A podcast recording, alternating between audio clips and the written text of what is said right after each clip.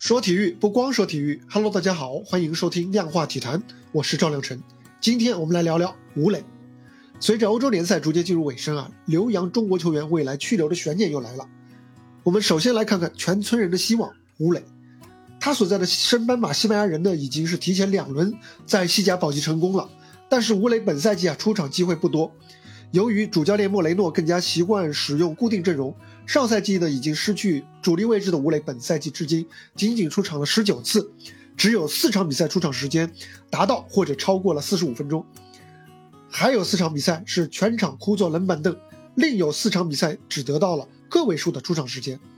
不过呢，对于吴磊来说也有利好消息，进入四月以后啊，吴磊的出场时间是明显增加了。不但场场都有上场，而且呢还打破了自己本赛季的进球荒，绝杀了塞尔塔维戈。上周末呢，俱乐部是宣布主教练布莫雷诺将在赛季末离职，新任主教练尚待确定。变化对于吴磊来说未尝不是一个好消息，毕竟他可以获得更多的证明自己的机会。虽然呢在西班牙过得不算很如意啊，但是吴磊此前呢已经是多次重申了自己想要继续留洋的想法。从目前的情况来看呢，他在西班牙人虽然说难以进入主力阵容，但是吴磊既可以打边锋，也可以打中锋，在战术上仍然可以为球队提供更多的选择。这样一个多面手呢，往往是更容易在球队的大名单中占有一席之地的。而且呢，吴磊在西班牙人效力了三个半赛季，期间是经历了球队从降级升级到保级的全过程，可以说是一位老臣了啊。他的职业态度也是有目共睹。所以呢，无论新任主教练是谁，吴磊在我看来都有比较大的留队机会，能够继续在西甲这个全球顶级的联赛舞台上竞争。无论对于三十岁的吴磊本人呢，还是对于中国男足，都是件好事。而且呢，有这样一个留洋支点存在啊，也可以为很多后辈的中国球员来提供激励和示范。相比起吴磊呢，年仅二十三岁的郭田雨的未来呢，就更加不明朗了。葡超联赛上周末打完了收官战啊，郭田雨所在的维泽拉队已经是提前保级成功。即便如此呢，郭田雨也没能没有能够在最后一场比赛当中进入大名单。自从今年的三月二十五日租借加盟球队以来呢，他在七轮联赛当中一共只出场了三次，三十二分钟一共，没有进球，没有助攻。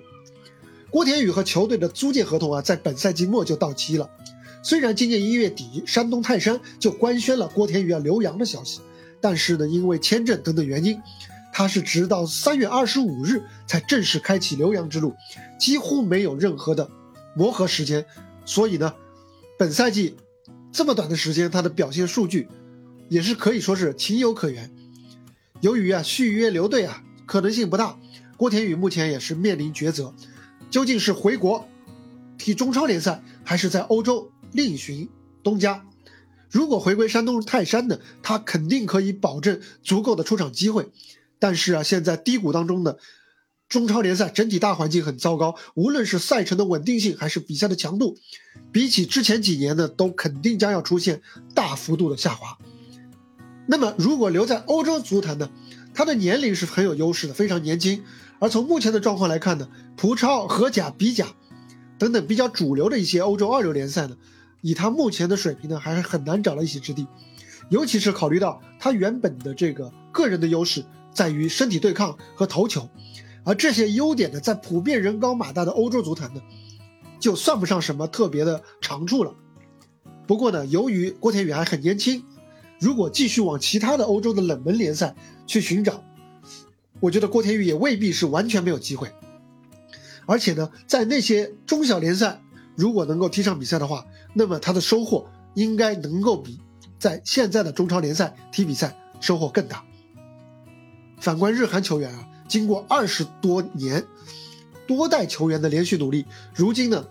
很多人已经成长为了五大联赛的重要力量。而热刺的韩国球星孙兴敏有望就成为历史上首位夺得五大联赛金靴的亚洲球员。而拿最近的来说啊，上周末收官的德甲联赛保级大战。就有两位日本球员来主宰，伊藤洋辉和远藤航，他们在补时阶段配合，由远藤航来完成绝杀，帮助斯图加特力压柏林赫塔完成保级。赛后呢，斯图加特主场的草坪上也是涌入了数万名球迷来庆祝。也是令人有点叹为观止啊！这个场面非常的壮观。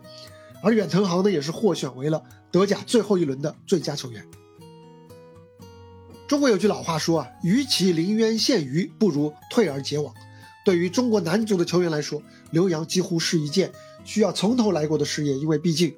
李玮峰、李铁、范志毅留洋的年代，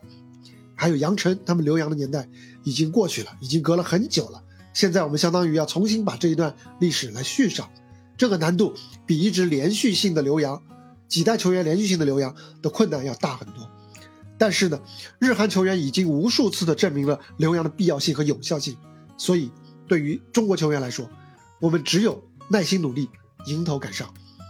好了，这就是本期量化体坛的全部内容，欢迎一键三连，我们下期接着聊，拜拜。